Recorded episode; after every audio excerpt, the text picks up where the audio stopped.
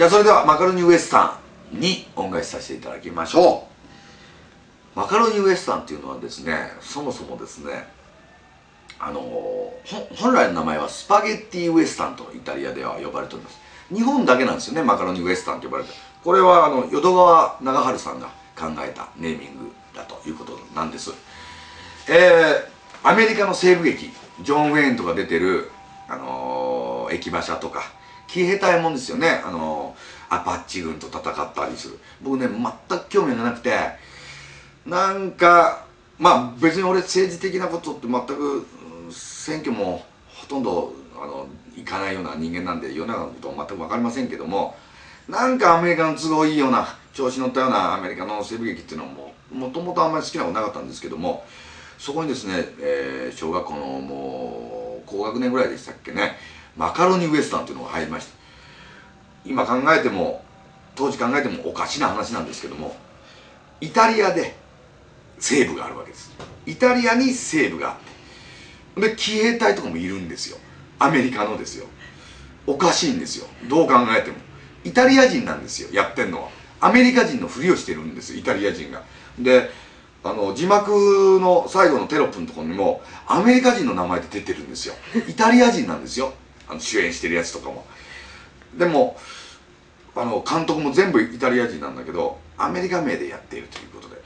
まあ無国籍映画っていう言葉ありますけども国籍はあるんです。アメリカなんです。でも偽物なんですよね。パチモノですよね。まあ今で言うパチモノ。黒澤明監督の七人の侍ですわ。七人の侍がありまして。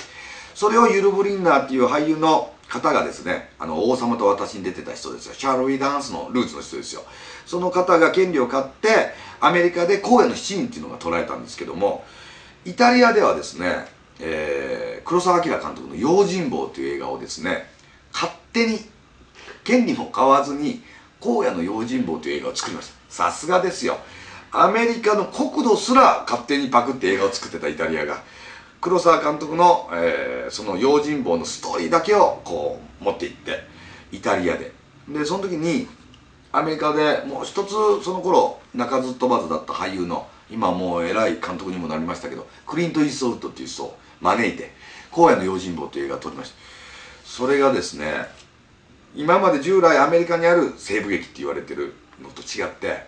ものすごく汚い格好をしてもうテンガルハットとかボロボロでヒゲとかボーボーにバシバシに生えてる男が登場してそいつがまあそれは用心棒黒沢の映画を見てる人は分かるんですけども黒沢の用心棒の時も最終的にここにあのー、樽を巻いて切られても切れないっていうことになってましたけどあっちは鉄板巻いて打っても打ってもクリント・イーストッドはまた立ち上がってくるっていうラストだったんですけどもじゃあ顔打ちゃいいじゃんっていうのがあるんですけども、まあ、そこは一応マカロニルールっていうことで顔は打ちません。まあ、胸ばっかり打たれても全然平気で蘇るっていうのは黒沢監督の用心棒のパクリなんですけどもそれでもうまあそれまで何作か撮れたんですけども一大ブーム旋風を起こしましてマカロニウエスタンっていうのが流行りましたでそれで残虐シーンとかたくさんありました、え荒野の用心棒の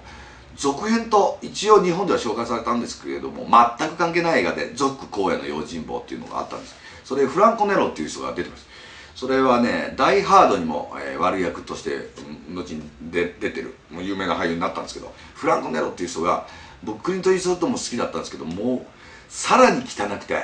その人はもう本当に汚いごましろのひげ生やしてボロボロの天下のかぶって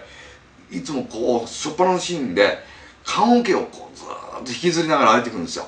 でそれが最終的に棺桶バーン開けたらガトリング銃っていうのがここに蜂の巣みたいなバリバリバリバリバリバリって撃つんですけどもそれまでに必ずマカロニウエスタンは一回調子こいであんまり関係ないのに人を助けちゃって悪いボスに捕まって主人公が。ボロボロにされるんですよ。でそのフランコ・レーもよく得意としてたのがもう拳銃撃てないぐらいもう足手とかむちゃくちゃにされてここでこうやって撃ったりいろいろしてたもんですわ。もうそのねひどい残虐シーンが後のスプラッター映画になったんですイタリアのスプラッター映画になって。でそのマカロニウエスタンっていうセンスがですね香港に後に渡ってあのブルース・リーのあのドラゴンブームが起こるんです。でそうやってずっと回ってるんですよ。あのこれは本当のことなんですよ。でそのセンス香港のカンフー映画お好きな方はもうすぐ分かると思うんですけどもタイトルとかもうあの口笛で始まったりあの哀愁のメロディーっていうのは全部マカロニウエスタンの影響で香港またでまたその香港映画のまあ少林サッカーなりがまた日本にやってきてっていう。まあ昔日独いい三国同盟って言いました。日本組んでましたけども。日いい本ですね。日いい本。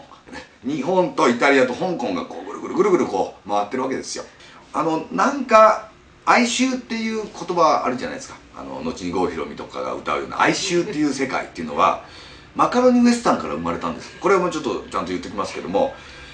あのー、今皆さんが言ってるちょっとおしゃれなサウダージとはまた違うんですよねサウダージではなくこのみたいななんかこ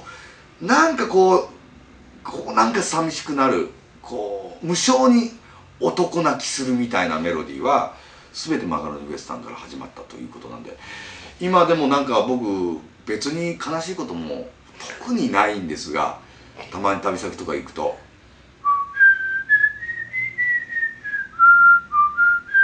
吹くんですよね。そうすると何かすっごく悲しい気持ちになってこう荒れ果てた荒野とか捨ててきた自分の村とかそういうことをフランコ・ネロな気持ちになって思ったりするんです。だから前言えば偽物の哀愁なんですよね。ということで、えー、そんな哀愁を教えてくれたマカロニウエスタンに恩返しでした。